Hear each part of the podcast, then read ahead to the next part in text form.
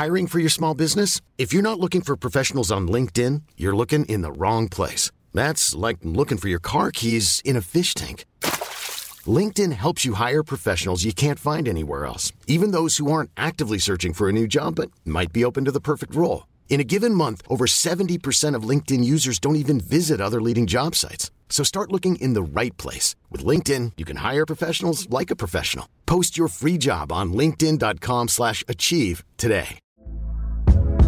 Hey there, it's Michelle Norris. I'm host of a podcast called Your Mama's Kitchen. When I travel, I'm usually looking for a way to find a taste of home when I'm not at home. And one of the things I love to do when I am at home is entertain. And Airbnb allows me to do that. When I was in California recently, I rented a house that had a great kitchen. And when we were sitting around the table, we we're all thinking, we're in someone else's house. Someone could be in all of our homes as well. If you have a home, but you're not always at home, you have an Airbnb. Your home might be worth more than you think. Find out how much at airbnb.com/slash host.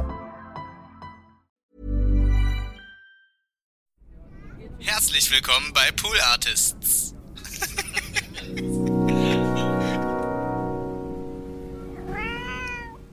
Irgendwie gab es wahrscheinlich dieses grundsätzliche Erlebnis, dass ich mit einem fixen Text mich so sicher fühle, dass ich jede Situation da irgendwie schaffe. Ja.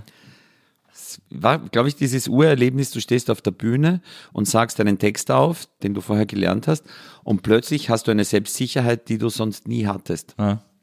Irgendwie muss es mit dem, weil es ist pervers im Grund, sowas ja. zu machen. Ja. ja, das stimmt. Eins, zwei, eins, zwei, drei, vier. Die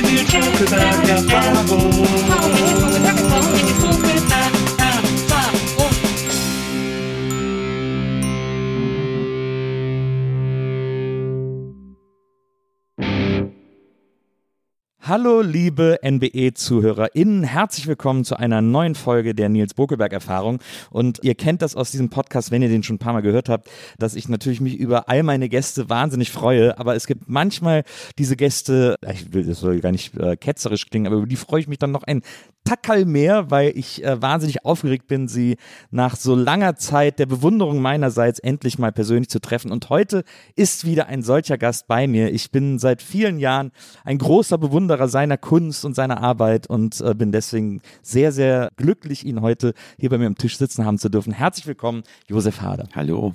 Ja, schön, dass du da bist. Ich freue mich total, dass das geklappt hat. Ich bin äh, ein Riesenfan der Dinge, die du tust. Ähm ich, ich glaube, der Podcast hat dann auch den Sinn, mit der Bewunderung gleich mal radikal aufzuräumen, wenn wir nach einer Stunde äh, dann alles entzaubert ist, dann, dann haben wir unsere Arbeit gemacht ich finde, das ist ein Rat, der auch schon fast zu einem Klischee geworden ist, dass man sagt, äh, man darf seine Vorbilder nicht treffen oder man darf die Leute nicht treffen, die man bewundert, weil man nur enttäuscht werden kann und so. Das, ist, das, ist, das wird ja so oft gesagt. Ich glaube, das stimmt überhaupt nicht.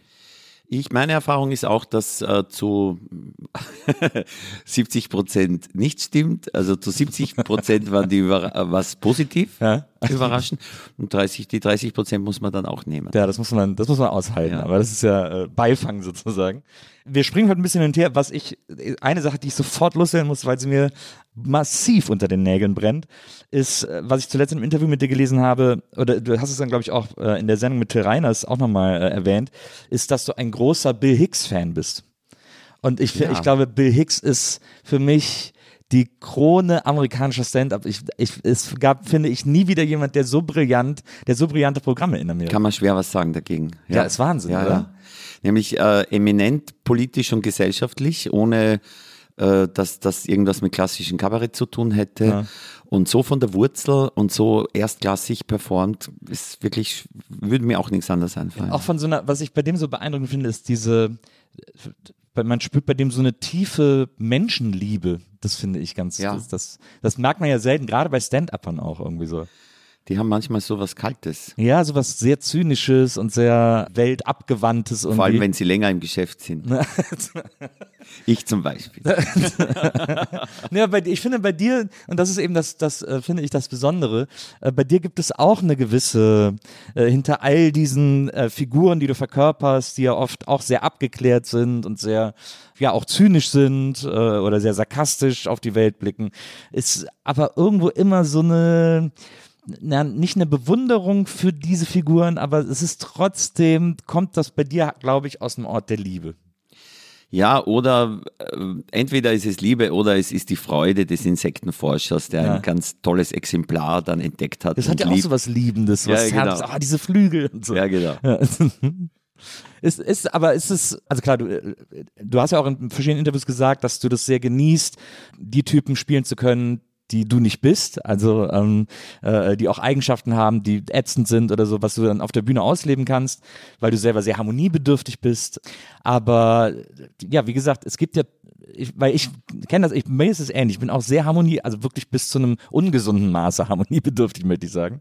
Und äh, ich kenne das auch, dass man das so, dass man auch so eine Kaltschnäuzigkeit und so eine, so eine, so eine Kühnheit so sehr bewundern kann auf eine, auf eine sehr stille, heimliche Art und Weise. Ja, und man ärgert sich auch, wenn man selber nicht drauf hat und in entscheidenden Momenten falsch reagiert hat, weil man eben nicht dieses Selbstbewusstsein hatte und dann äh, tagelang noch überlegt, was man am besten gesagt hätte, was das Schlagfertigste gewesen wäre.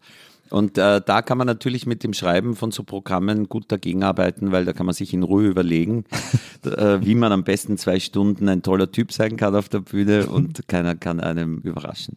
Ist also auch so ein bisschen äh, Rache oder Notwehr oder so. Vielleicht, Rache würde ich nicht sagen, aber so ein bisschen ein Ausgleich, ja. Ja.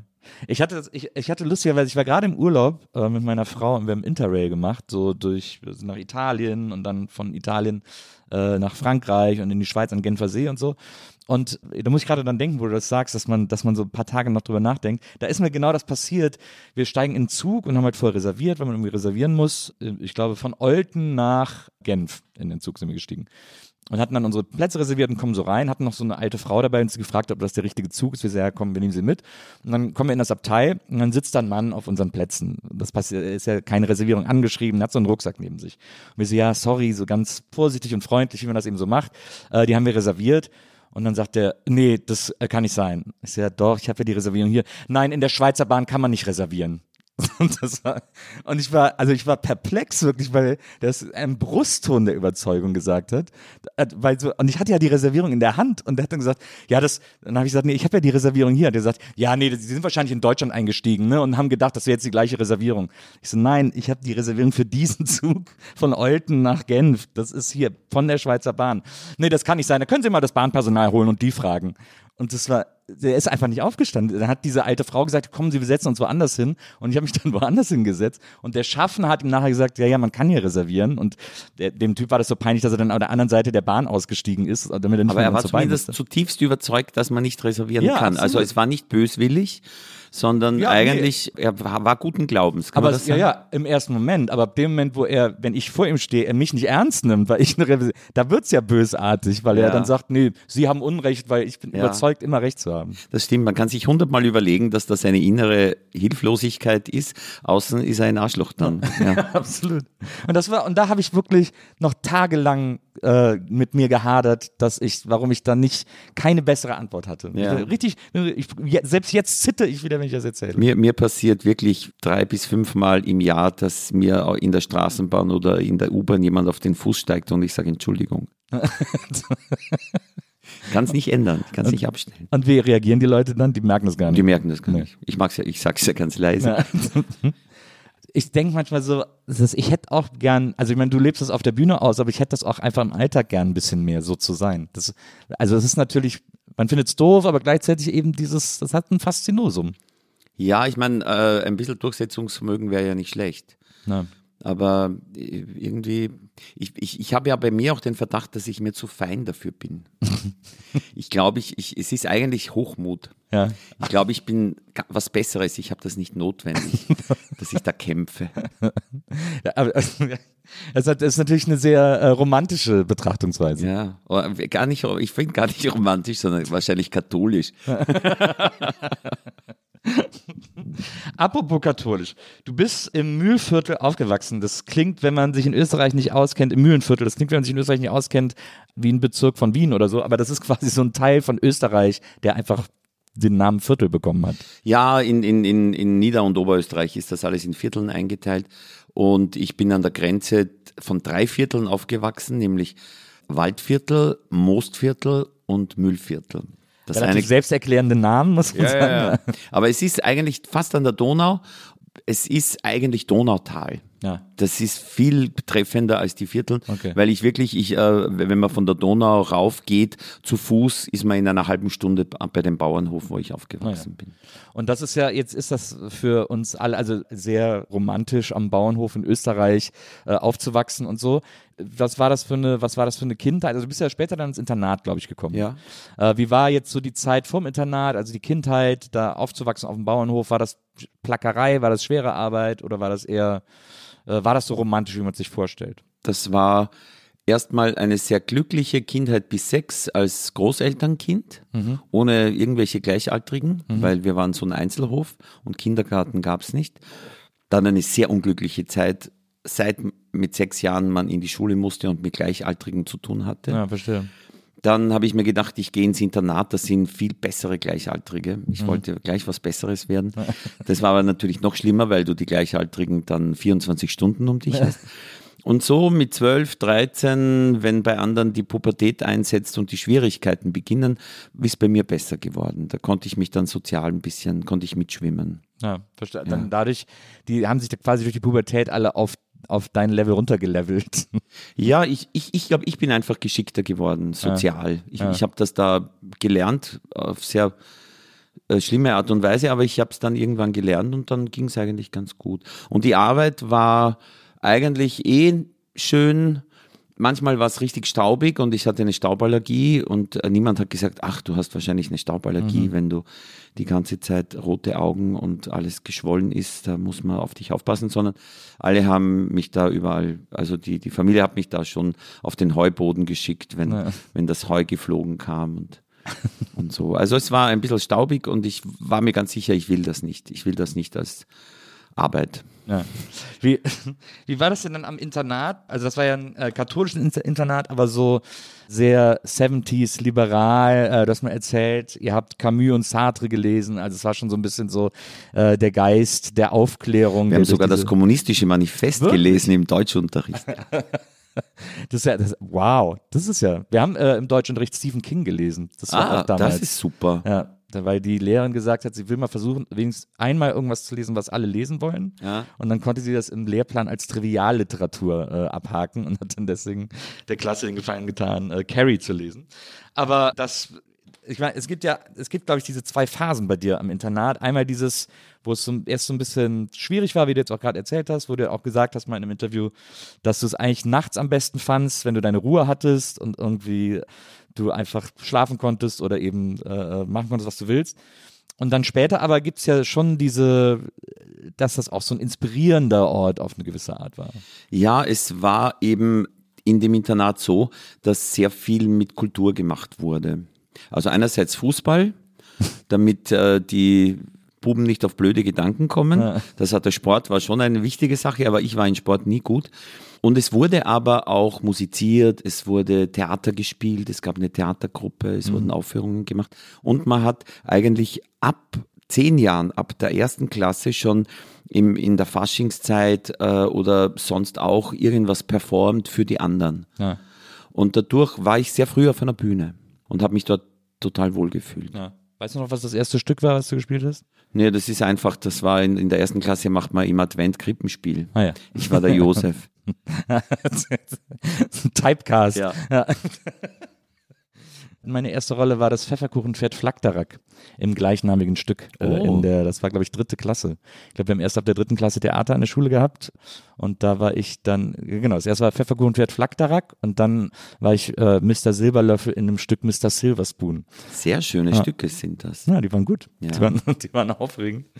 Ähm, aber ja, also dann äh, eben so, da so die, die Bühne als Raum kennen und schätzen gelernt. Du wolltest aber ja zu der Zeit noch Journalist werden, ne?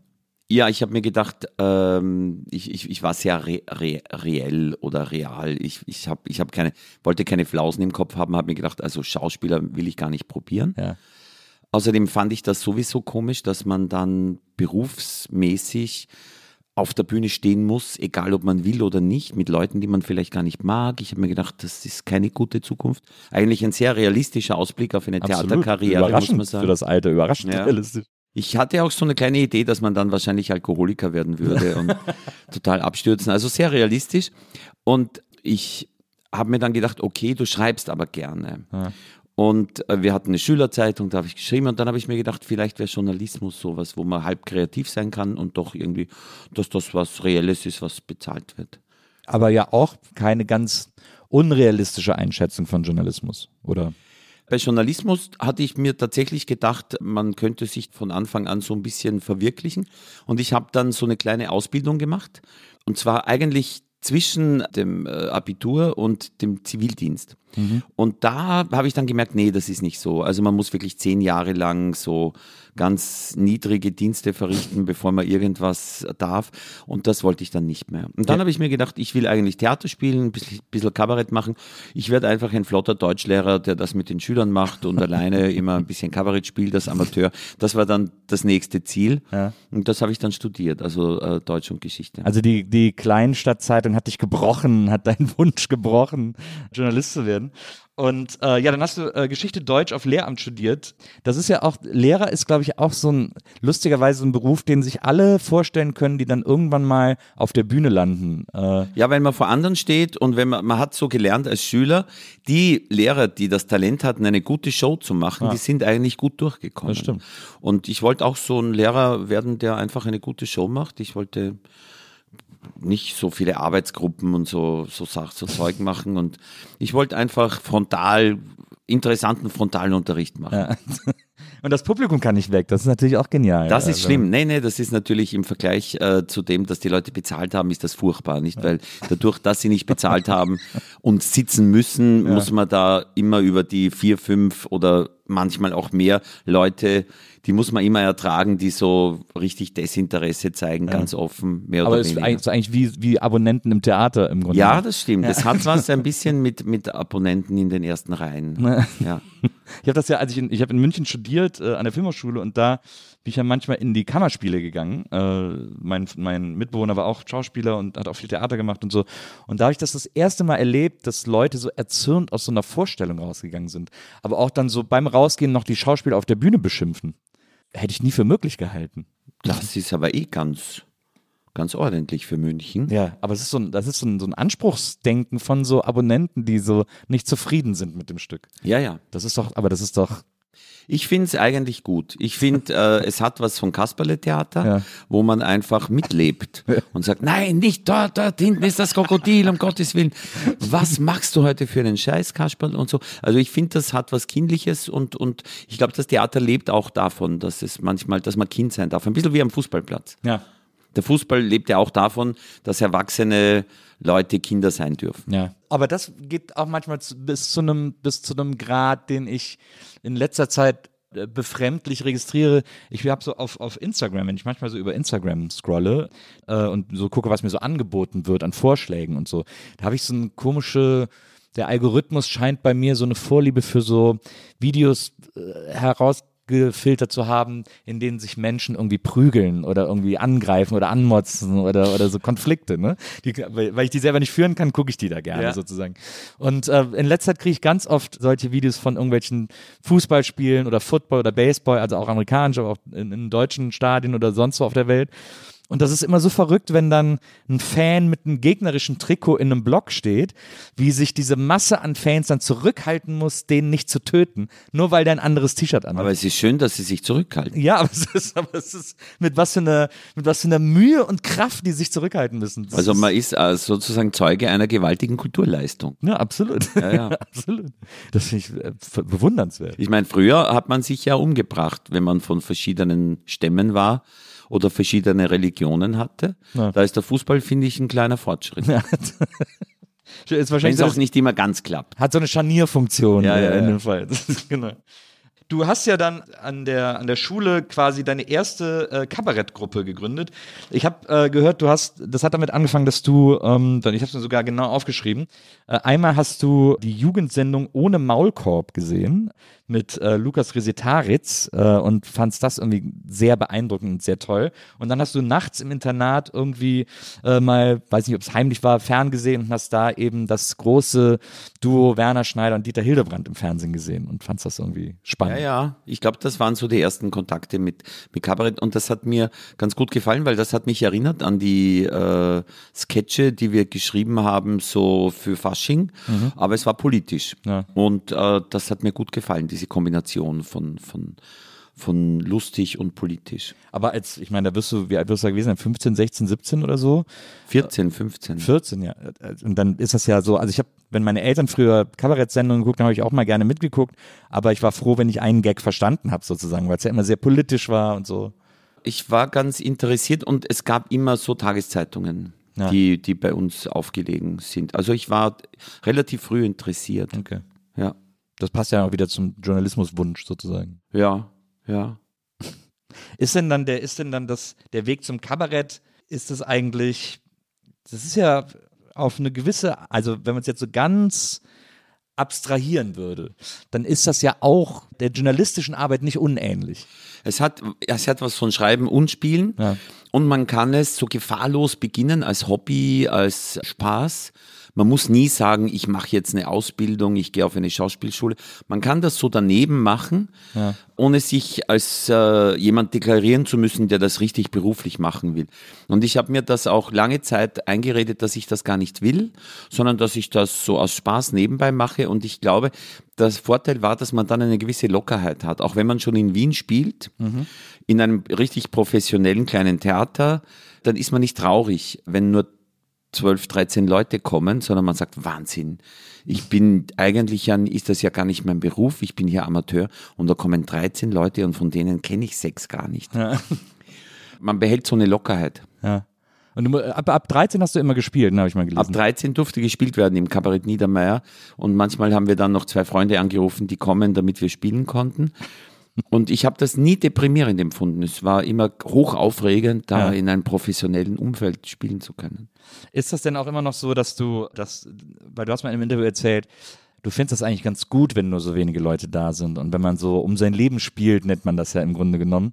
Sehnst du dich danach wirklich nein, noch ich zurück? glaube, das habe ich, da habe ich mir irgendwas schön geredet. Stimmt nicht. Es ist, es ist ähm, einfach eine, ein, es ist natürlich ganz klar, wenn, wenn der Saal nicht voll ist, dann hat man zwei Motivationen. Das eine ist, man will die Leute belohnen, die hier sind. Und man will, dass sie am nächsten Tag allen erzählen, die nicht da waren, die wie nicht toll es war. Also man hat zwei große äh, Motivationen, warum man richtig saugut sein möchte an dem Abend. Ja. Das stimmt natürlich.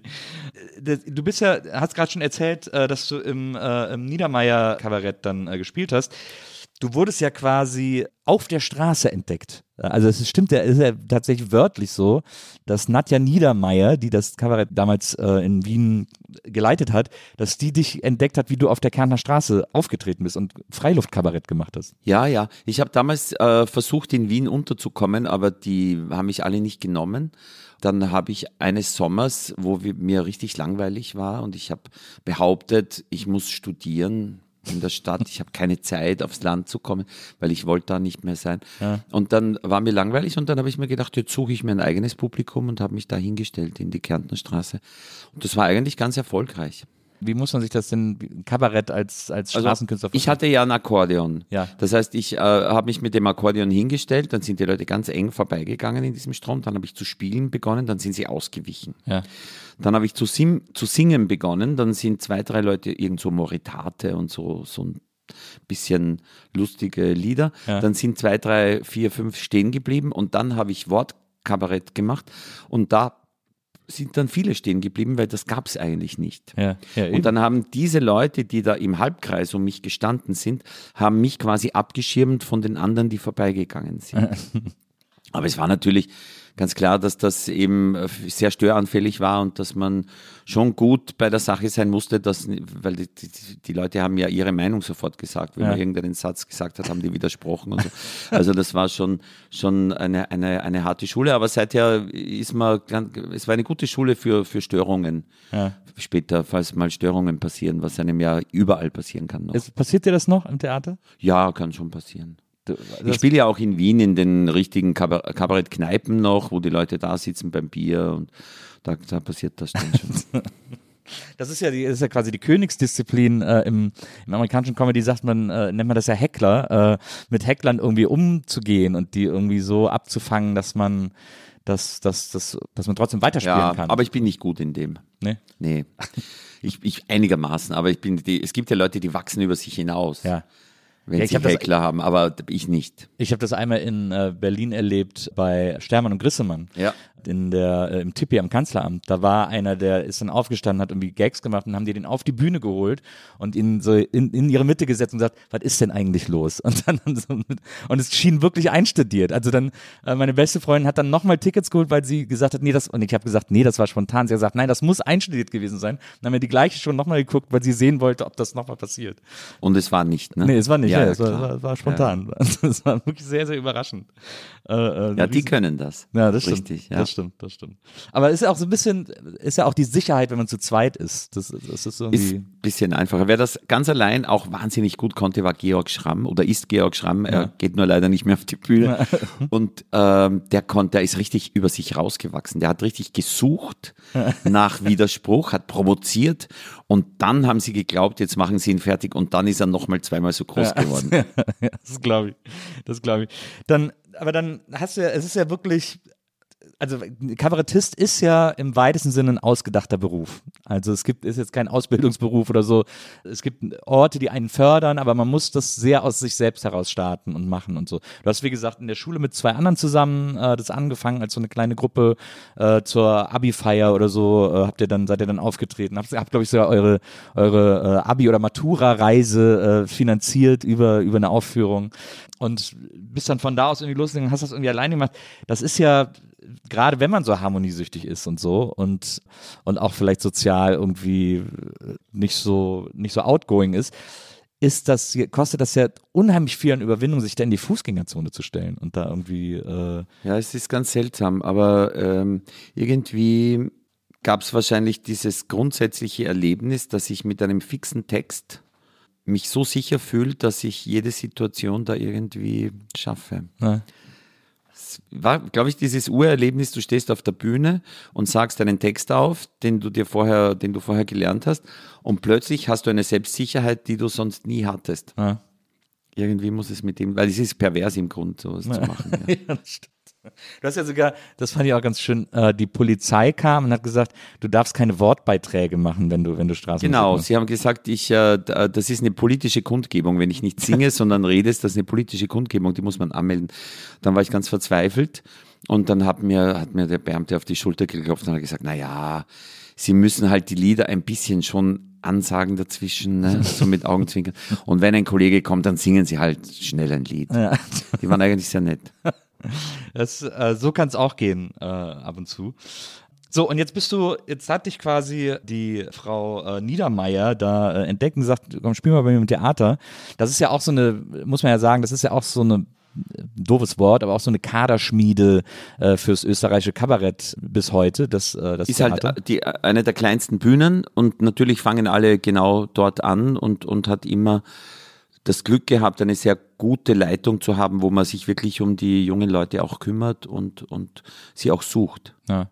So ein bisschen wie das Komödchen. Es ist etwas größeres Theater, aber, aber was so die Leitung betrifft, sozusagen. Dieses, dieses Suchen von diesen besonderen Talenten quasi. Da weiß ich zu wenig, aber, aber war das nicht so ein Ensemble eigentlich auch? Ja, es war auch Ja. viel Ensemblearbeit, aber es war eben auch immer trotzdem so äh, trüffelschweinig im Grunde Ja. genommen, äh, also zu erkennen, wo welche Leute da irgendwie anscheinend so ein Talent für haben. Jetzt hast du schon erzählt, da waren dann auch immer diese, diese Auftritte vor, vor ab 13 Leute aufwärts. Gab es denn so ein, gab es so ein Momentum oder gab es so eine Entwicklung, die du beobachten konntest als Künstler, äh, dass das Publikum so langsam mehr wurde, dass es sich irgendwie rumgesprochen hat oder so und dass es, dass es ein Einkommen war, dass du daraus, dass du daraus generiert, also wurde auch gleichzeitig das Studium uninteressanter? Also ich habe ähm, parallel äh, zu diesen 13 Personen-Vorstellungen in Wien gleich mal begonnen, auch am Land zu spielen. Ja. Und es gab damals, Anfang der 80er Jahre, ganz viele Kulturinitiativen am Land, die plötzlich begonnen haben, so kleine Veranstaltungen in Wirtshäusern zu machen. Und da waren dann plötzlich auch 100 Leute, obwohl sie dich nicht gekannt hatten vorher, einfach weil was los war und weil, weil sie neugierig waren. Das heißt, es war für mich immer schon ganz ein super Einkommen zum Studium dazu. Ja. Ja. Aber wo war denn dieser, wo war denn der Punkt, wo du gesagt hast, ach komm, das mit dem Lehrer, habe ich mir was vorgemacht. Das war so äh, 1985, da hatte ich den Salzburger Stier bekommen, das ist so ein Kabarettpreis. Und war zum ersten Mal im Fernsehen und da habe ich mir gedacht, das ist eine gute Gelegenheit, meinen Eltern zu sagen, dass das ein Beruf wird, weil ich ja im Fernsehen bin. Und die waren tatsächlich sehr beeindruckt, obwohl das natürlich überhaupt nichts heißt, wenn Ja. man mal kurz drei Minuten im Fernsehen ist. Und da habe ich es dann offiziell äh, mich entschieden.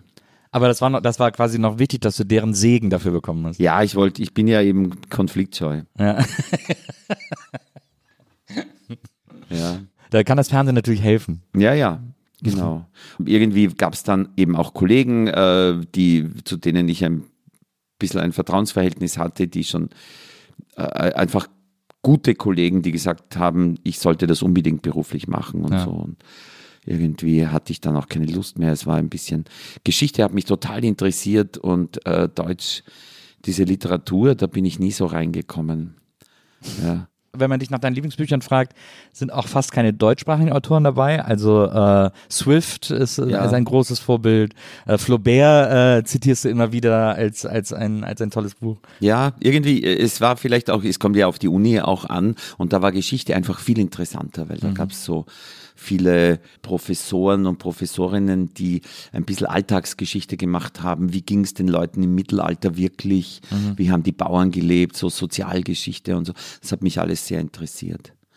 Und Literatur habe ich mir, ich habe mir immer gedacht, das ist so unnötig, so, so rauszufinden, was irgendwer, also wirklich eine Wissenschaft, die äh, untersucht, was jemand in seinem Kämmerchen quasi sehr, sehr, in einer sehr privaten Situation, was dem dann einfällt Ja. und dann mit diesen wissenschaftlichen, germanistischen Methoden untersuchen, warum und wie und was. Ich habe mir dann irgendwann gedacht, das ist so sinnlos. Ja. Das ist auch so, das hat mich in der Schule auch schon immer wütend gemacht, dass Interpretationen vor allem bedeuten, interpretier bitte, was der Lehrer glaubt, was richtig ist, sozusagen. Ja.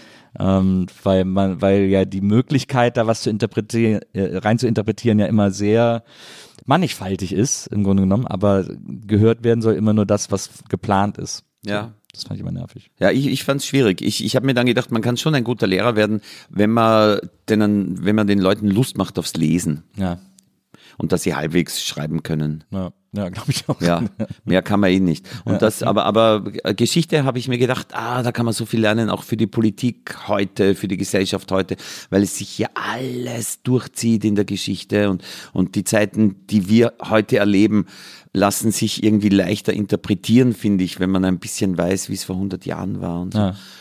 Und deswegen habe ich Geschichte immer äh, beim Studieren dann als viel sinnvoller empfunden.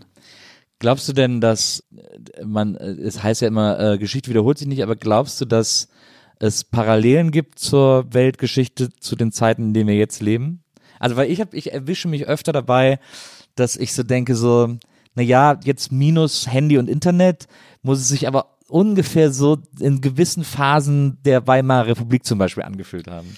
wie soll ich sagen, es gibt so das Phänomen, dass sich natürlich nichts exakt wiederholt, aber es gibt so etwas wie Dinge, die schon mal waren und die in gewisser, wo man vergleichen kann. Zum Beispiel gab es eben im 18. Jahrhundert die Pocken. Da gab es dann diese Impfung, die wurde übertragen über irgendein ein, ein Serum, das vorher über eine Kuh gewonnen wurde, über eine Kranke und das wurde dann übertragen.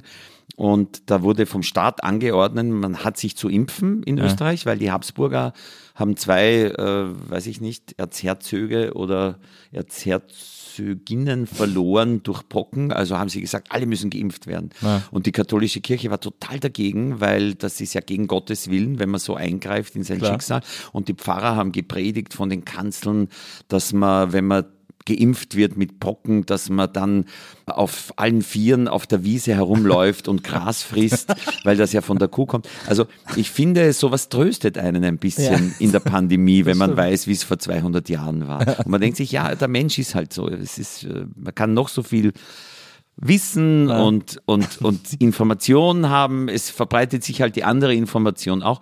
Man hat eine gewisse Gelassenheit. Das, das finde ich ganz hilfreich. Also, Das finde ich, das finde ich interessant. Also auch gerade diesen Vergleich mit der Kirche als äh, Querdenker-Inkubator äh, im Grunde genommen. Aber war natürlich auch das Massenmedium. Ne? Ähm, Genau, Kirche war das Massenmedium, weil jeder Pfarrer jeden Sonntag konnte zentral das predigen, was von oben vorgegeben war. Also das war wirklich äh, die katholische oder überhaupt die Kirchen waren die ersten großen Massenmedien. Total. Ja, das war so das Internet im Dorf sozusagen. Ja. Ja. Und äh, aber ich, ich finde interessant, dass du, dass dich das tröstet. Also weil ich finde das eher so, ich denke, warum lernt niemand? Warum können wir nicht, wir könnten so viel schlauer und so viel weiter sein. Warum Ja. müssen wir alle Fehler immer nochmal machen? Mich tröstet es, weil ich mir denke, äh, der Mensch ist halt so. Ja. Also halt wie ein Insektenforscher, der sagt, es ist halt ein Insekt. Ich meine, was soll man jetzt erwarten?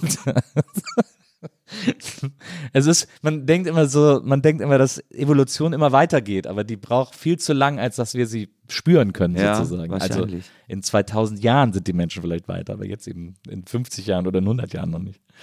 Das ist aber, mich, mich macht das wirklich fertig, wenn ich mir jeden Tag irgendwie die Nachrichten und die Proteste und die Politik angucke und so. Ich bin, ich werde, ich merke, dass ich wirklich so, mich frustriert das alles. Ich Ja. werde irgendwie so lustlos, was Ja, das alles betrifft. Du musst auswandern, wo du die Sprache nicht verstehst, die Zeitungen nicht lesen kannst, Ja, wahrscheinlich. Internet abschalten. Na, wo es kein Internet gibt am Ja. besten, dann, dann komme ich nicht, gar nicht erst in die Versuchung.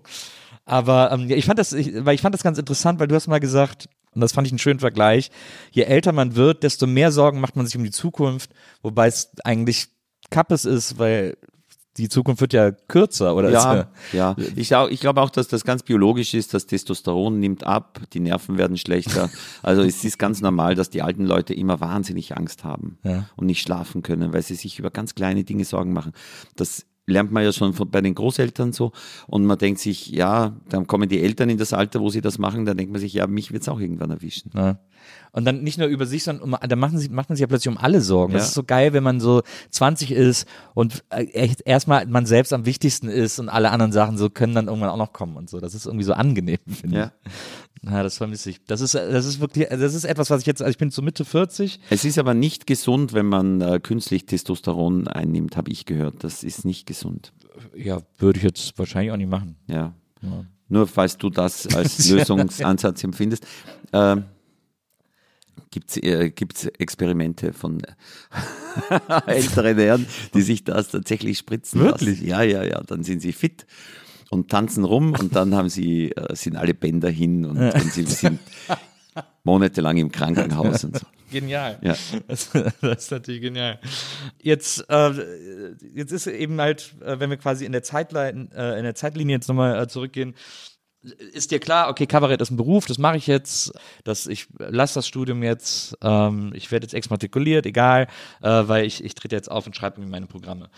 Gab es so einen Moment, wo das so, wo das so explodiert ist, nicht explodiert ist, aber wo das so, oder hast du quasi wirklich so gesehen, wie es so immer voller wurde und immer die Termine immer mehr wurden oder gab es so einen Moment, wo es einfach, wo es so umgekippt ist und wo plötzlich Also für mich war klar, wenn ich das beruflich mache, dann höre ich auf mit diesem Politikerkabarett. Das Ja. wollte ich nicht machen, ein Leben lang. Das hast du am Und Anfang dann- noch gemacht, ne? Also genau, so das habe ich am Anfang, ja. war ich ganz klassisch und, und, und ein bisschen altmodisch. Und dann habe ich begonnen, eben andere Sachen zu machen, ohne, ohne Tagespolitik und habe mich halt damals sehr orientiert an, an den Leuten, die ich damals bewundert habe, Gerhard Polt, Otto Grünmandel, das war so, so ein Kabarett, das sich am Menschen arbeitet, an der Absurdität des Lebens. Das hat mir sehr gut gefallen. Das habe ich dann gemacht. Und dann der nächste Schritt war eigentlich, dass ich Comedy entdeckt habe, also gute Ja. amerikanische und englische Comedy. Das hat mir nochmal äh, künstlerisch ähm, so mich dorthin gebracht, wo ich, wo ich, wo ich, wo ich dann gelandet bin, weil, weil ich mochte so diesen Entertainment-Charakter, also dass du die ärgsten und die schärfsten und die unangenehmsten Sachen sagen kannst äh, in, in der Comedy, immer mit einem Entertainment-Ansatz. Ja. Ich will euch ja unterhalten damit. Ja. Und das, ähm, das, das war eine Riesenentdeckung für mich. Aber wie, wie groß ist denn die Angst? Weil ich verstehe das total und das ist ja auch etwas, was ich bewundere bei den meisten Comedians. Also wie gesagt, wir haben jetzt schon über Bill Hicks gesprochen, äh, auch frühe Steve Martin Programme äh, sind so furchtlos, aber auch so moderne äh, Leute, äh, Anthony Jeselnik, der wirklich immer so ganz hart an so einer Kante schrappt, wo man wirklich Angst hat, dass er gleich so einen falschen Schritt macht und so wenn du aber eben diese, diese große Harmoniesucht in dir hast und so, wie groß ist denn die Angst, dass das, dass das kippt, dass das falsch verstanden wird? Weil ich glaube, das ist nicht nur in der heutigen Zeit so, wo irgendwie noch viel konkreter auf das geachtet wird, was Leute sagen oder was sie, was sie äußern, sondern ich glaube, das war ja eigentlich schon immer eine Gefahr, dass man, dass die Leute auch Bühnenpersona und echte Persona miteinander verwechseln und glauben, das sind jetzt immer alles hundertprozentige Meinungsäußerungen äh, von dem Menschen, der da oben steht und so. Wie groß war da die Gefahr und die Angst von dir auch, dass das passiert? Also ich, in Wirklichkeit ist es ja so, dass man äh, sich Ziele setzt, die man in dem Alter oder mit dieser Fähigkeit irgendwie noch erreicht. Manchmal verschätzt man sich. Ich hatte ein Programm, das ist Bunter Abend. Das war super radikal. Da habe ich danach einen Stimmbandknoten gehabt, weil ich es nicht körperlich nicht geschafft habe, dieses Programm zu spielen. Und man wird dann irgendwie geschickter und denkt sich und, und macht das halt, was man gerade noch schafft mit den Mitteln auch, die man hat.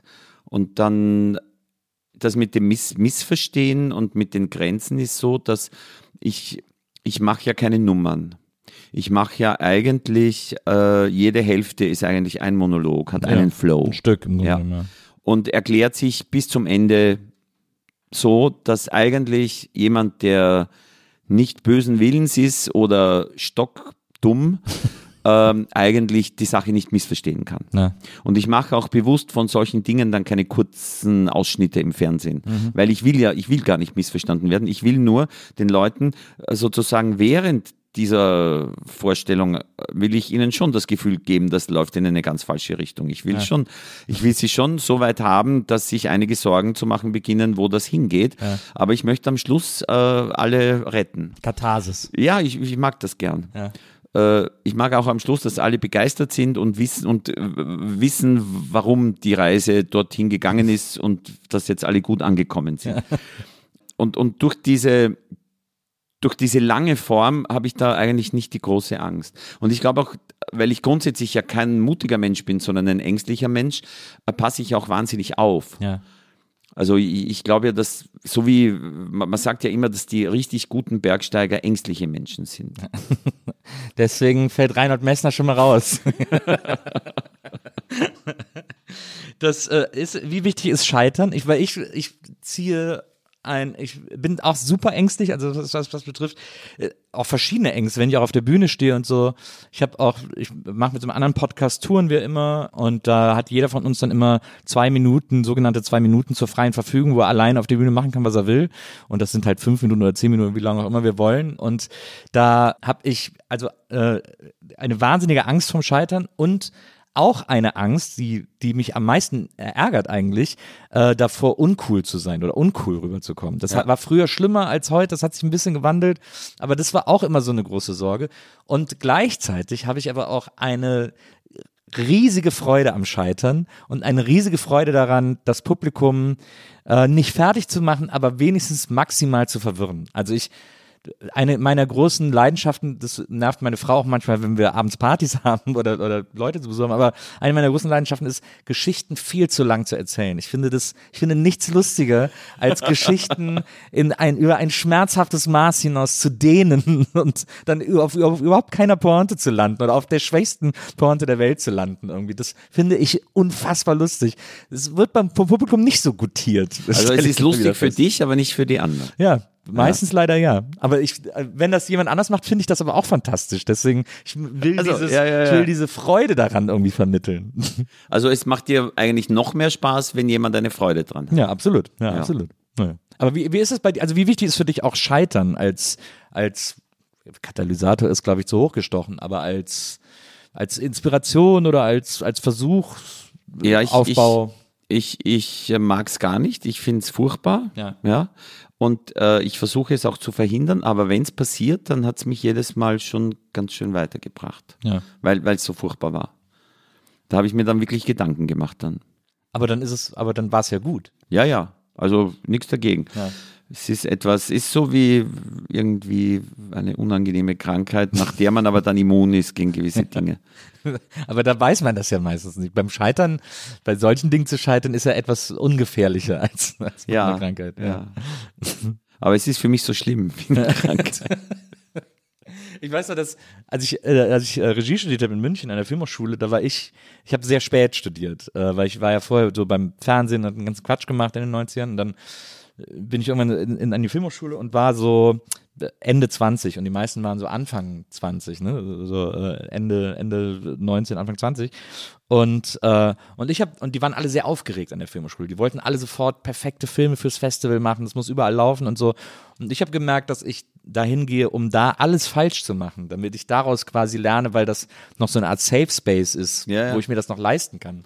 Das ist klug. Ne? Ja. Aber das ist irgendwie, da habe ich so diese Lust am Scheitern für mich entdeckt. Und dann aber leider beibehalten. Und es ist schon auch in der Filmhochschule so, ich war ja nie dort, aber ich stelle mir das schon vor, dass man dann zerlegt wird von den Kolleginnen und Kollegen, von den äh, Zum Teil, ja, zum Teil. die dann sagen, da und da und da und das. Ich merke das so manchmal bei österreichischen Regisseuren, dass die den Film machen und sie, sie trauen sich nicht mal so kleine Dinge, die gut sind, aber wo ein kleiner Fehler drinnen ist Ja. super, Szene, die beste Szene, aber es ist ein kleiner Fehler drin. Ja. Die geben die manchmal raus, weil sie noch die Filmhochschule so in den Knochen haben, wo, wo die ganzen äh, Leute immer nur ganz genau auf die kleinen Fehler Ja. schauen und sagen, da hast du und da hast du und da hast du.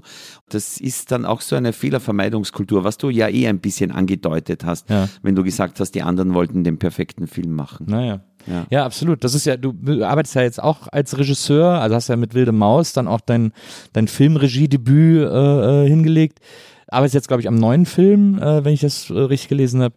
Da du aber quasi nicht durch diese, äh, durch diese harte Schule gegangen bist, bist du da etwas nachgiebiger, was das betrifft, oder? Was Fehler betrifft schon, also Ja. was so kleine Fehler betrifft, weil ich immer in, in Anschlüsse oder wenn, wenn, wenn man schneidet und es stimmt nicht ganz genau, ich, ich, ich weiß einfach, dass die meisten Leute das übersehen und ich sehe immer in großen amerikanischen Filmen gibt es so viele Fehler, wo, wo alle in der österreichischen Filmhochschule in der Wiener sagen würden, das und das und das stimmt alles nicht. Und es gibt großartige Szenen in berühmten Filmen, wo im Hintergrund irgendwelche Leute ins Bild laufen, was sicher nicht absichtlich sein kann. Also ähm, in der Hinsicht bin ich da ganz, ganz frei. Aber du bist ja auch Fan von so, von so Leuten wie Scorsese, Kubrick und so, das sind so absolute Perfektionisten gewesen. Ja, ja, auf, auf äh, das, wie soll ich sagen, da, da, da, mh, es gibt eine Art von Filmen, die wirklich von, von Kontrollfreaks gemacht werden, die aber gut sind, weil das wirklich Genies sind. Das gibt's schon.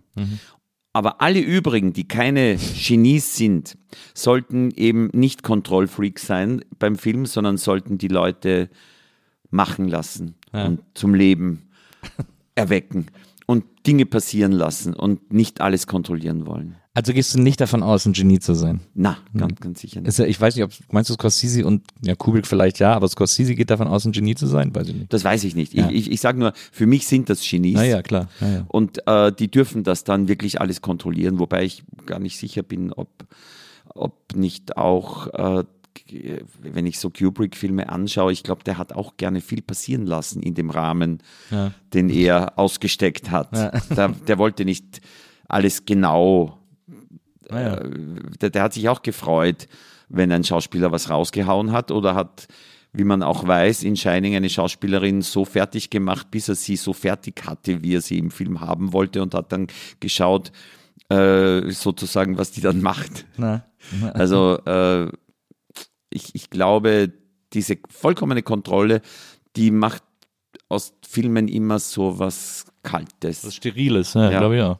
Das ist ja bei Scorsese auch, der hat ja auch, es gibt ja bei Goodfellas diese Szene, wo sie zur, ich glaube, zur Mutter von ähm, Robert De Niro gehen. Das war ja die Mutter von Scorsese in der Szene, die dann da für die Jungs gekocht hat und so.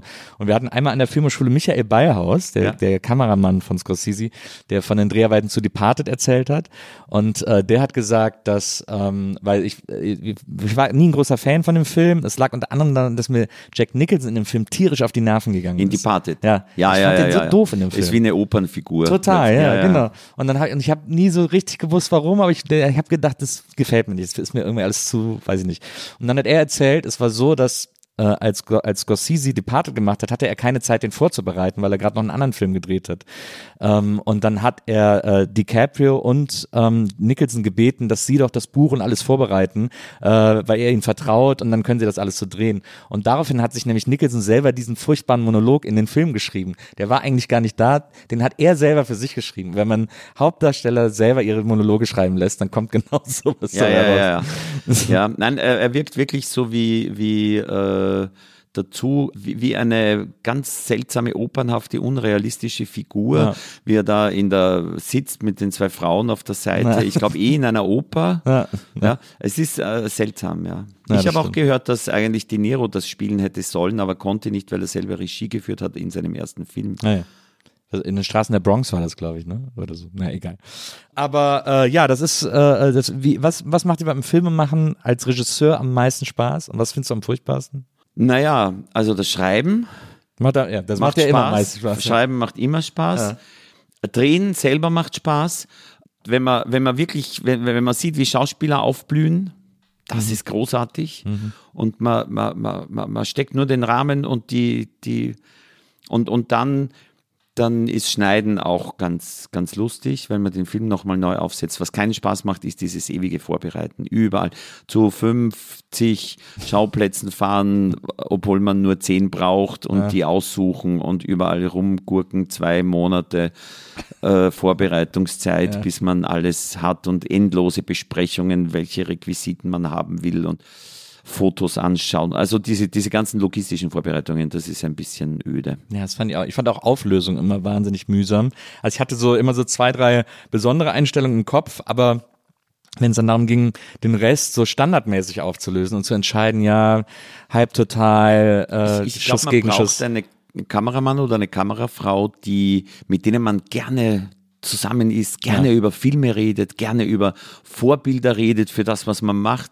Und wenn, wenn, da so ein bisschen der Funke ist, dann macht das mehr Spaß. Ja, das glaube ich auch. Das glaube ich auch. Das hast du aber dann offensichtlich zum Glück. Das hatte ich Ja. jetzt, das war super. ja.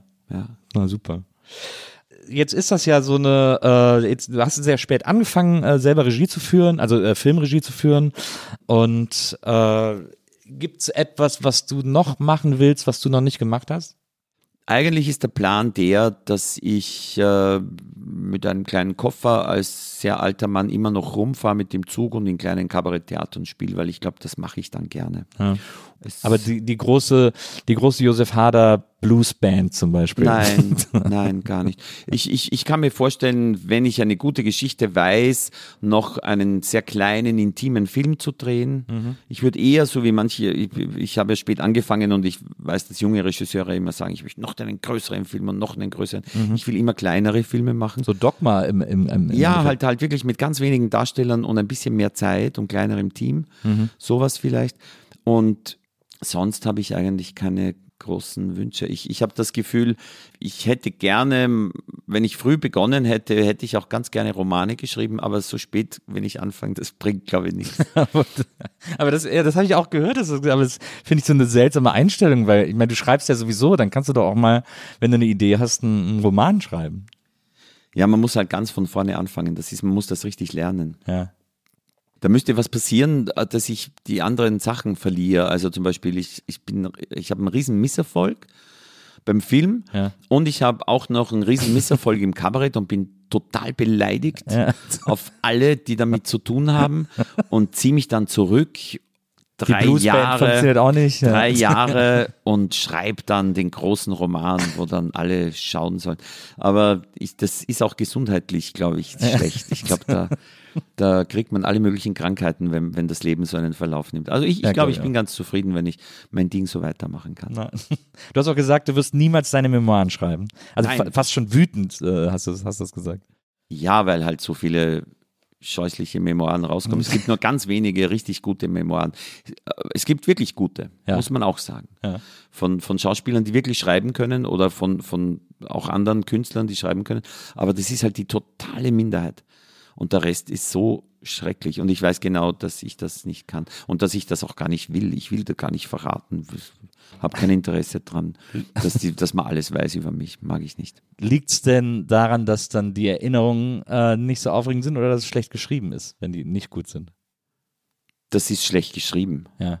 Und äh, es ist aber auch so, dass, dass äh, Leute, die schlecht schreiben können, auch keine besonders tollen Erinnerungen meistens haben. Es ist irgendwie ganz eine dumme Kombination. Ko korrela das korreliert irgendwie. Ich habe mal, äh, ich hab mal ein fantastisches Memoirenbuch gelesen. Ich glaube, er hat sogar mehrere geschrieben. Äh, von Harald Junke. Ja. ähm, der, der irgendwann mal im Laufe seines Lebens sein x-tes, äh, sein x-tes Memoir geschrieben hat. Ja. Und, äh, und da hat er dann so ein bisschen geschrieben, wie das so war, wie er so angefangen hat am Theater und so weiter und so fort. Äh, und dann hat er aber äh, mittendrin in dem Buch an drei, vier Stellen hat er Sketch geschrieben, die äh, nicht gesendet wurden, weil der Sender sie nicht gut fand. Und er war anscheinend so wütend, dass er gesagt hat, ja, und hier ist ein Sketch, den haben sie sich auch nicht getraut zu senden und dann einfach die Sketche abgedruckt in diesem Buch. Das fand ich sehr, sehr wild. Das fand ich eine sehr besondere Art. Ja, ich glaube, ich glaub, wenn man locker ist, kann äh, ich, ich, sowas, sowas lese ich ja gerne dann. Aber ich finde diese, viele blasen sich ja dann so auf. Naja, das, Das stimmt. ist das. Ich, das Schlimmste, was ich gelesen habe, war die Biografie vom Sänger der Red Hot Chili Peppers. Das ist ein komplett deprimierendes Buch, weil das, weil sein Lebensablauf die ganze Zeit gleich ist und Ja, immer wieder das Gleiche passiert. Und er hält alles für ganz wichtig. ja, ja. Und, ja. Und, dann, und dann, man merkt vor allem auch das erste Mal, was er eigentlich für ein Idiot ist. Und das ist, das ist ja eigentlich das Schlimmste bei Memoiren, Ja. wenn sich offenbart, dass die Leute, die man ganz gut fand, irgendwie ziemliche Pfeifen sind. ja. Äh, das möchte ich verhindern. Ja, das ist, äh, das, ich glaube, bei dir wird es nicht passieren, aber ähm, äh, es ist äh, natürlich sehr verständlich. Du lässt dir immer sehr viel Zeit, äh, ein neues Programm zu schreiben.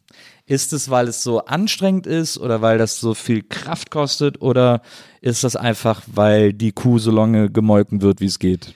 Es, es gab immer dazwischen andere Projekte. Ja. Und ich habe dann einfach nur ein paar Monate im Jahr Kabarett gemacht und den Rest dafür verwendet, bei einem Film mitzumachen oder einen Film vorzubereiten und ihn selber auch äh, das Drehbuch maßgeblich mitzuschreiben. Und das, ich habe mir immer gedacht, dass das das ist so eine tolle Gelegenheit und Kabarett kann ich mir ja ganz selber gestalten, wann ich will. Und dadurch, dass ich nicht nur in Österreich spiele, sondern so ein bisschen überall im deutschsprachigen Raum, kann ich halt ein Programm so lange spielen, wie ich will. Ich spiele ja auch nicht die ganz großen Hallen oder so, Ja. sondern ich, ich mag gern so die, die, die, diese Art. Und, und ich mag es auch gern, dass ich nicht das ganze Jahr über dieses Ding mache, Ja. weil es ist ja dann doch so ein bisschen wie Musical. Du machst jeden Abend dasselbe und es leiert sich aus und du kämpfst um die Einzigartigkeit des Abends Ja. und gegen die Routine. Und das fällt mir auch leichter, wenn ich nicht so äh, Vollzeit das mache. Ja. Und insofern hat das ganz gut gepasst. Und jetzt weiß ich nicht, jetzt kann durchaus passieren, dass ich ein bisschen weniger Film mache oder weniger Projekte sind und dann schreibe ich auch wieder öfter Programme. Es war eigentlich, es war nicht so, dass ich, dass ich nicht wollte, sondern dass ich halt interessant fand, in diesem anderen Betätigungsfeld mit Film äh, viel zu machen. Und das Ziel war auch einmal eigene Regie zu führen, um, um dorthin zu kommen ohne Filmhochschule, habe ich auch dann sehr viel Film gemacht, damit ich in die ganze Thematik mehr äh, reinkomme.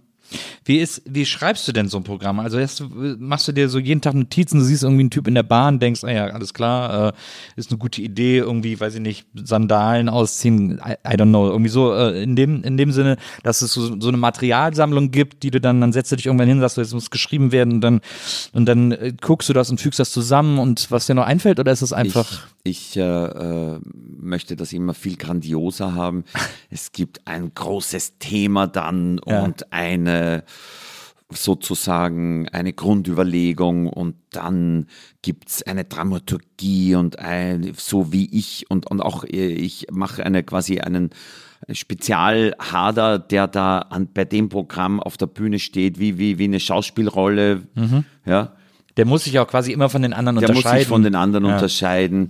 Und, und dann beginne ich irgendwann mal Texte zu schreiben. Und die Texte verändern dann die Dramaturgie. Und dann schreibt sie irgendwann richtig. Da denkt man dann auch gar nicht mehr nach. Da hat man einen Flow, ein paar Tage. Und da, da entsteht dann wirklich was Gutes. Dann ist der Flow wieder weg. Dann kämpft man wieder, dann kommt er wieder. So. Aber am Anfang ist eher so eine Grundidee. Na, verstehe. Oder so eine Situation oder so, aus der du dann heraus. Ja. Ja, Ja. Ir irgend so ein Grundgedanke, wie man es, wie, wie, wie, und, und der muss mich reizen. Da muss ich das Gefühl haben, geht das überhaupt? Kann man das machen? Es muss, es darf keine Nummer, äh, keine sichere Nummer sein. ja. Was war jetzt bei äh, Harder on Ice? Was war da der, weißt du, was der Grundgedanke war? Da war eigentlich in der Ära Trump, äh, war die Idee, man kann sich heutzutage nicht mehr auf die Bühne stellen und diese verrückte Welt und eigentlich auch diesen verrückten Kommentieren von einer intellektuellen oder moralischen Ebene, sondern man muss das Schaurige direkt auf die Bühne bringen. Man muss zu dem muss, werden. man muss zu dem werden, man muss einen Typen wie Trump auf die Bühne stellen, aber es ist Josef Hader, der sich so entwickelt hat. Und man muss alle die, die, den Wahnsinn der Zeit einfangen, indem das ganz eindeutig der Wahnsinn ist, der auf der Bühne passiert. Man darf das nicht irgendwie kommentieren und sagen, ich bin klüger, moralischer, sonst wie ich stehe da drüber, sondern man muss richtig, in, man muss sowas, sowas Pralles, Verrücktes machen, äh, dass die Leute, dass den Leuten das Grausen kommt äh, und, und sie gleichzeitig lachen. Das war so die Grundidee. Ja, verstehe. Ist, ist, dir das, äh, ist dir das gelungen? Findest du dir ist das gelungen? Phasenweise. Ja. Phasenweise äh, finde ich schon. Ja. Das ist ja so ein Sezieren im Grunde genommen von so einem.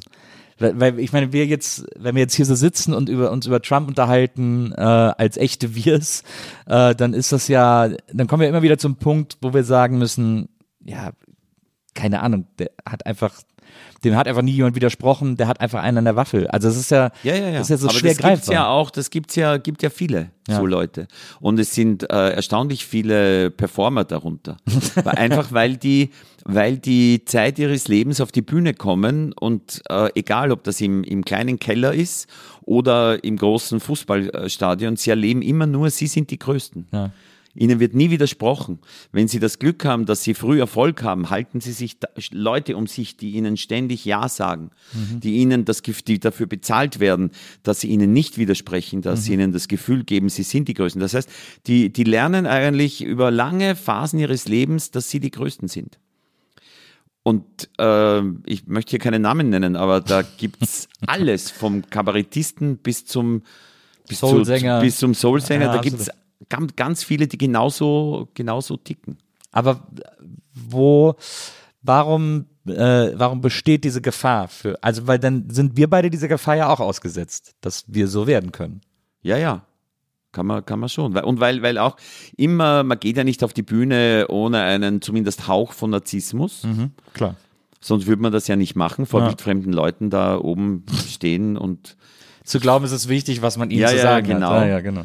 Also äh, man ist schon gefährdet. Äh, es ist immer so, wie, wie es ist, glaube ich, diese, diese Tangente zwischen Intelligenz und Eitelkeit. Die muss in einem gewissen Einklang stehen. Und aber, aber ich glaube, da äh, ist das, hat das Umfeld auch noch eine, also es gibt verschiedene Faktoren. naja, ja. wenn man, wenn man, äh, ich glaube, Leute, die äh, äh, dumm sind, umgeben sich ja auch mit falschen Leuten dann, die ihnen zu der Entwicklung verhelfen. Und Leute, die klüger sind, umgeben sich mit anderen Leuten. Ja. Das ist wirklich kein, O- also es ist sehr selbstgewählt, glaube ich, wenn man so wird. Ich habe mal dieses, ich habe dieses Buch von der Nichte, glaube ich, von Trump gelesen. Die hat ja so ein Buch über ihn Ja. geschrieben, äh, wo sie so seine Story irgendwie erzählt. Und das war, der wollte halt immer, der war ja so der Liebling seines Vaters und der Vater hat ja schon so viel Geld und so. Und er wollte immer dem Vater gefallen, hat dann so seine anderen Geschwister auch so weggebullied und so, äh, einfach nur um seinem Vater zu gefallen. Also so wirklich, wo man so denkt, das ist so das, das platte Soap-Opera-Drama und da ist das halt einfach Wirklichkeit. Es ist nicht nur Soap Opera, es hat auch diesen Hauch von Citizen Kane, oder? Ja, ja, ja, ja, total. Ja, volle Kanne. Fand ich auch. Ähm, aber es ist so. Ich, Da, da kommt ja auch vor, dass der, der, der macht da diese riesen grausliche Karriere Ja. und es kommt dann eigentlich irgendwas ganz Kindliches am Schluss, das nie ganz ausgesprochen wird. Aber es hat was mit ihm als Kind zu tun. ja, ja. aber ich finde es dann, wenn man es dann so liest und so, ich finde es, auf eine gewisse Art schon frustrierend, wie platt es eigentlich ist. Also das ist, das ist dann so einfach. Man will doch eigentlich, dass wir sagen doch immer, ja, wir Menschen sind vielschichtig und man kann nicht alles, ist nicht schwarz und weiß. Aber ist es halt manchmal eben doch. Es ist so platt und es ist, es macht mich richtig wütend im Grunde genommen. Ja, und auch, dass das Platte so, so reingeht. Ja.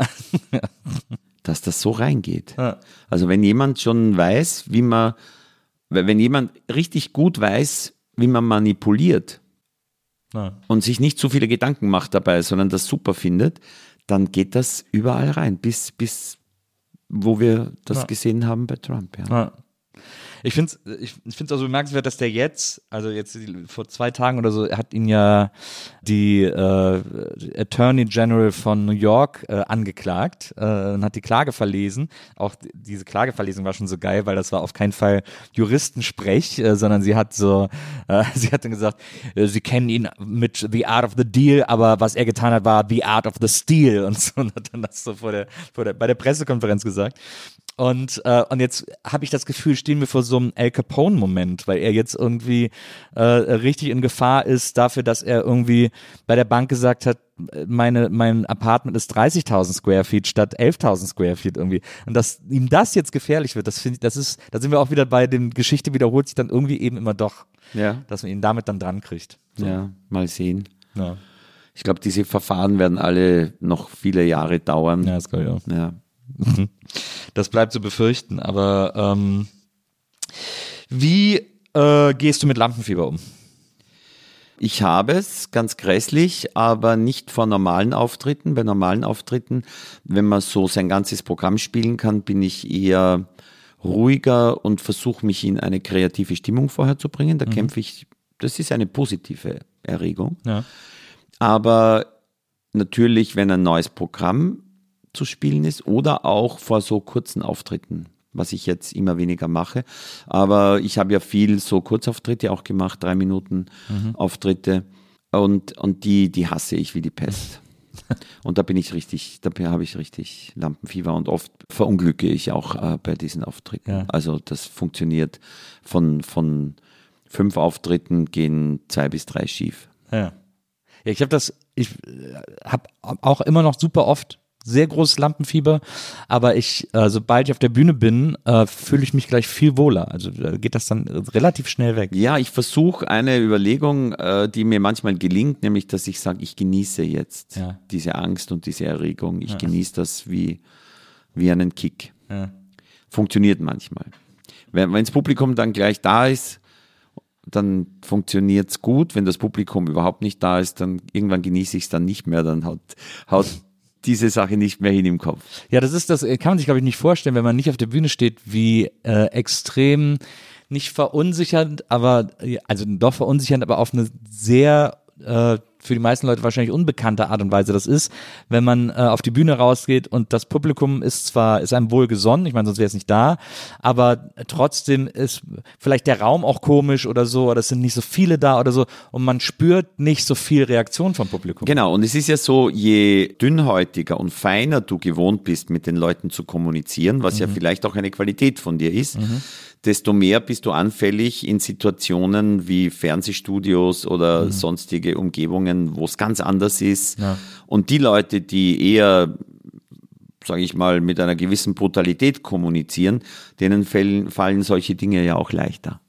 Du hast das mal erzählt, dass du äh, im Quatsch Comedy Club aufgetreten bist und das war auch irgendwie ganz okay, die waren noch total nett und das hat irgendwie Spaß gemacht. Und dann bist du so ein bisschen, bist du durch diesen Erfolg so ein bisschen übermütig geworden, bist dann beim Köln Comedy Festival aufgetreten. Und das war ja ein Totalreinfall gewesen. Ja, ja. Was, wieso? ich weiß es nicht mehr. Also ich habe es verdrängt. Ich schaue es mir ja auch nicht an und Ja. analysiere das. Das schaffe ich nicht. Okay. Es ist, hat einfach nicht funktioniert. Vielleicht habe ich auch das falsche Material ausgesucht. Ich weiß es nicht genau. Ja. Jedenfalls, das war vom Publikum her ist es schon so, wenn die Leute nicht wegen dir da sind, sondern weil sie einfach Comedy sehen wollen. Ja. Gilt auch für Kabarett. Dann ist es erfahrungsgemäß so, dass du in, in Regionen, wo dein Humor so ein bisschen mehr generell funktioniert. Dazu gehört zum Beispiel sicher München, wo der Quatsch Comedy Club damals war. Dazu gehört auch Berlin. Ja. Also es funktioniert äh, besser in Süddeutschland und in Berlin und auch in Norddeutschland als zum Beispiel in West, West-West-Deutschland. Das funktioniert bei mir nicht so gut, weil es ist doch äh, sehr ironisch. Das finden die sehr böse. Ja. Das ist eine Mentalitätsfrage. Ja, genau. Das sind total nette Menschen und sie haben großartige Künstler, aber sie finden übertriebene Ironie so ein bisschen gefährlich und böse. Das ist interessant, weil ja quasi auch so aus dem, aus dem Westwesten, also aus dem Rheinland, wenn man sich so die Kabarett-Tradition von da anguckt, da sind eben so Leute wie äh, Hüsch äh, vom Niederrhein, äh, Beikirch oder so. Das sind ja alles sehr versierte Kabarettisten, aber es ist ja tatsächlich eher dem Menschen zugewandt. Genau. Und sehr, sehr, sehr, Und ohne, ohne, ohne indirekte, also dass da irgendwas von hinten Ohne Fallstricke sozusagen. kommt oder Ja. so. Nee, nee, das, das ist. Aber da kann niemand was dafür. Nur eben, das war vielleicht auch ein Grund. Ja. Um da kurz nochmal, äh, weil ich das auch gelesen habe, wenn man von einem Publikum spielt, das einen nicht, das, also das eigentlich äh, nicht wegen einem da ist, da hast du ja dann auch mal in einem Interview erzählt von dem, äh, von einem sehr komplizierten Auftritt beim Grimme-Preis, als du irgendwie zwischendurch immer so Kabarettbits gemacht hast und das Publikum erst überhaupt keinen Bock darauf hatte und du dich dann da so ein bisschen durchgekämpft hast. Ja, das war das äh, radikale Programm Bunter Abend und ich habe äh, gesehen, ein Video vorher wurde mir gezeigt, wo der großartige, von mir unglaublich bewunderte Matthias Belz quasi ein wunderbares Programm gemacht hat vor einem sehr interesselosen Publikum. Und ich war damals Anfang 30 und mutig, habe gesagt, das passiert mir nicht. Ja. Und ich habe die allerärgsten Sachen rausgenommen, die möglich waren. Und es ging einfach darum, dass ich hier nicht den Hofnahen mache und ein bisschen Kabarett mache für so einen schöngeistigen Bildungsbürgerverein hier, sondern dass ich die brutalsten, primitivsten Pointen und dass, dass ich drei Nummern mache und äh, es löst sich erst bei der dritten Nummer auf, wofür das Ganze gut war. Ne? Also das, was normal an einem Abend passiert, so in drei, fünf Minuten Nummern. Und das hat steigenden Widerspruch erregt und äh, war im Nachhinein ganz legendär. Es, man ist froh, dass man es gemacht hat, aber es ist auch, äh, man ist sehr froh, dass es vorbei ist. Ein bisschen ein Kriegserlebnis war das. ja, verstehe. Ist also, ich habe dann, ich hab dann denken müssen an äh, Ricky Gervais bei den Globes, als der mal die, äh, äh, die Emmys oder die Globes äh, moderiert hat und da auch einfach die, die komplett anwesende Hollywood-Publikum irgendwie beschimpft hat in seinem, in seinem Ja, und da, da, da, das ist eben mit Comedy viel leichter. Ja. Und, und das war damals aber wirklich ganz mit dem Arsch ins Gesicht. Ja. Das war nicht irgendwie abgefedert. Das Ja. war richtig so. Und das war für die Leute hart, für mich hart. Dadurch habe ich Alexander Kluge kennengelernt. Dem hat das sehr gut gefallen. und einige andere denken. auch, die, die, die, die, die das ganz. Und, und Harald Schmidt hat moderiert, der fand das auch super cool. das glaube ich. Aber das ist natürlich, da, da muss man gerade als äh, konfliktscheuer Mensch wirklich seinen ganzen Mut äh, zusammenreißen, um das Ja, man rechnet ja nicht damit. Man, Ja. Man, man denkt, man geht so ergebnisoffen rein und denkt sich, und dann ist man irgendwann, kämpft man ja nur mehr und ist der Spielball. Nur ich, ich hätte nachher noch äh, auf den großen Empfang kommen sollen und mit allen diskutieren und ich habe gesagt, das schaffe ich wirklich jetzt energiemäßig nicht mehr. Ich, bin in- ich habe mir ganz warme, weiche Sachen gekauft, wahrscheinlich Fastfood essen und habe mich ins Hotel War das in Mal? gelegt. War das, war das ist, glaube ich, immer In Mal, ne? genau. Ja. Habe mich ins Hotelbett gelegt, den Fernseher aufgedreht und irgendwelche Filme angeschaut und warme, weiche Sachen gegessen, weil ich war so fertig. Aber wo irgendwelche Filme, äh, ein, äh, ein Film, den du sehr bewunderst und den du ja quasi auch zumindest ideell ein bisschen in deinem aktuellen Programm channelst, ist äh, Mein Freund Harvey ähm, mit James Stewart, den du jetzt in der, in der Pandemie auch wieder für dich entdeckt hast. Deswegen haben wir dir nämlich auch äh, James Stewart hier Ja, ich habe gesehen, sehr nett. hingestellt, Ja. ähm, damit, äh, damit ein bisschen Wohlfühlfaktor Und der Hase ist auch dabei. Sehr Und der Hase ist genau, Harvey ist auch dabei. Und in dem in ähm, äh, in Harder und Eis äh, gibt es eben keinen freundlichen Hasen, sondern da gibt es dann eben den Wolf. Der, der aber das war schon sehr inspiriert von, Ja, von ja, Freund natürlich. Harvey, oder? Ich habe mir gedacht, äh, ich habe mir gedacht, wie können wir denn diese Trump-Figur so enden lassen, dass es doch eine Art Happy End ist. Und ich habe mir gedacht, in Wahnsinn, in einem freundlichen Wahnsinn. Ja. So wie wenn jemand eine, ein sehr böser Mensch einen Schlaganfall hat, wo man dann sagt, naja, jetzt kann er auch nicht mehr, jetzt ist wieder alles gut. Ja. Äh, das habe ich das wollte ich nicht. Ich, ich habe mir gedacht, ein freundlicher Wahnsinn. Und da ist mir einfach dieser Film eingefallen und der hat mich dann sehr inspiriert für den Schluss, ja. Da ist da, da muss ich aber sofort eines der Film- oder Geschichtenenden, das mich immer noch am fertigsten macht, glaube ich, auf dieser Welt, ist das Ende von äh, Einer flog übers Kuckucksnest. Wenn der da, wenn der Indianer ihm das, das Kissen aufs Gesicht drückt und so, das äh, macht mich bis heute fertig, dieses, ja. dieses Ende. Ja, das ist so unfair. Das will man ja auch nicht irgendwie. Ja, das war äh, in meiner Kindheit waren die Filme der 70er Jahre haben ja alle schlecht geendet. Es ja. gab keine Happy End mehr und ja. man war als junger Mensch tatsächlich der Überzeugung, dass das Happy End im Film quasi der Vergangenheit angehört ja. und dass ab jetzt in Zukunft nur mehr Filme gemacht werden, die schlecht ausgehen oder so mittelprächtig, aber dass eigentlich niemand mehr ein Happy End in einem Film zeigen kann. Dann kamen die 80er. Ja, es war diese, diese Zeit des New Hollywood Kino in den 70ern, die das sehr, ja, ja, genau. dieses Autorenkino, ja. dass, das, dass das Happy End sehr verpönt hat. Glaubst du, dass wir ähm, grundsätzlich als Menschheit in der jetzigen Situation, wir wissen alle, was gerade die Krisenherde sind, was die Probleme sind und so. Gibt es noch eine Möglichkeit auf ein Happy End?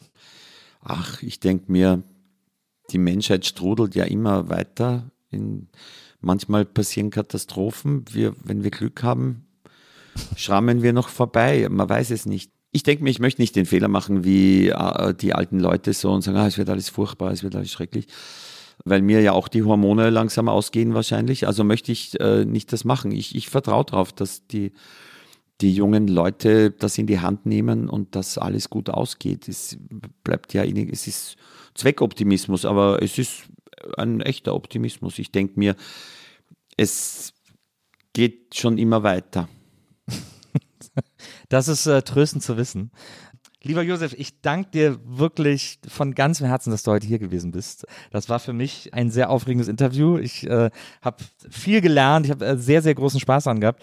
Ich freue mich auf alle Dinge, die noch von dir kommen werden. Bin gespannt. Also wenn deine, wenn deine Memoiren erscheinen, dann reden wir beide noch ein Ja, na klar, dann komme ich sofort. Ja, ja, ja. Kannst du hier deine Packung abholen. ähm, aber ich freue mich auch so, wenn wir uns wiedersehen. Und äh, vielen Dank an Millie, die war heute unsere Producerin. Dankeschön. Äh, übrigens, kleine Anekdoten noch am Rande. Millie hat damals geholfen, geholfen bei der Promo zum Film Die Migrantigen hier in Deutschland. Ah bei der Pressearbeit und hat mir erzählt, dass die Leute immer, ich hoffe, das ist okay, wenn ich das kurz erzähle, äh, hat erzählt, dass die Journalisten immer alle angerufen haben und gesagt hätten, ja, wir wollten mal fragen wegen einem Interview, der Josef Hader, der ist doch da der Regisseur von dem Film, oder? Und du hast ja einen Regisseur gespielt in der ja, ja, ja, genau. Und äh, die waren dann sehr enttäuscht, als sie dann gehört haben, dass es nur ein Cameo war.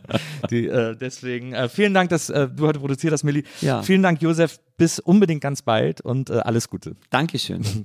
Und liebe ZuhörerInnen der Nils Wogelberg-Erfahrung, wir hören uns nächstes Mal wieder hier bei diesem Podcast. Ich freue mich auf euch. Bis dahin, macht's gut. Tschüss.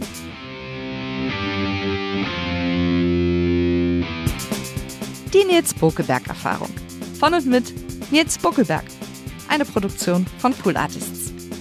Team Wenzel Burmeier, Lisa Hertwig, Maria Lorenz Bokelberg, Frieda Morische und natürlich Nils